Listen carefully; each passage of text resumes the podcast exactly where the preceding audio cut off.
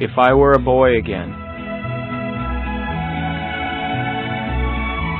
If I were a boy again, I would practice perseverance more often and never give up a thing because it was hard or inconvenient. If we want light, we must conquer darkness. Perseverance can sometimes equal genius in its results. There are only two creatures, says a proverb, who can surmount the pyramids, the eagle and the snail. If I were a boy again, I would school myself into a habit of attention. I would let nothing come between me and the subject in hand.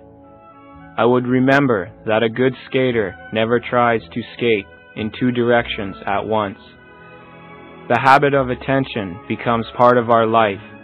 If we begin early enough, I often hear grown up people say, I could not fix my attention on the sermon or book, although I wished to do so, and the reason is the habit was not formed in youth.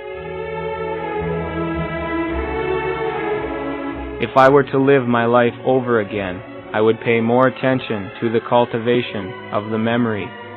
I would strengthen that faculty by every possible means and on every possible occasion. It takes a little hard work at first to remember things accurately, but memory soon helps itself and gives very little trouble. It only needs early cultivation to become a power.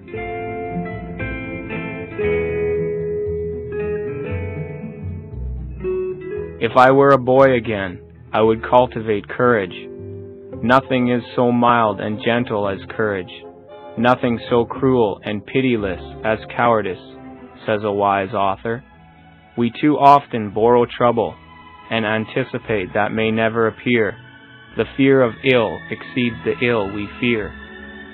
Dangers will arise in any career, but presence of mind will often conquer the worst of them.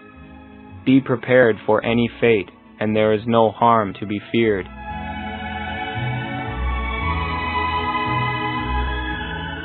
If I were a boy again, I would look on the cheerful side. Life is very much like a mirror. If you smile upon it, it smiles back upon you.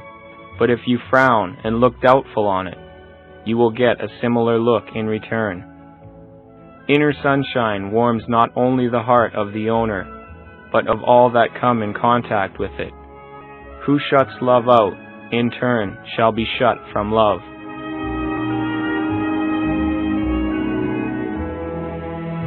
If I were a boy again, I would school myself to say no more often. I might write pages on the importance of learning very early in life to gain that point where a young boy can stand erect and decline doing an unworthy act because it is unworthy.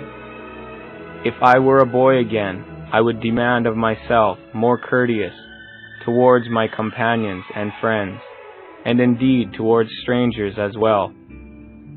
The smallest courtesies along the rough roads of life are like the little birds that sing to us all winter long and make that season of ice and snow more endurable.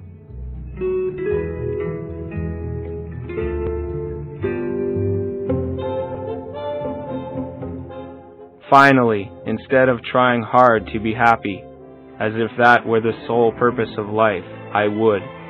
If I were a boy again, I would still try harder to make others happy.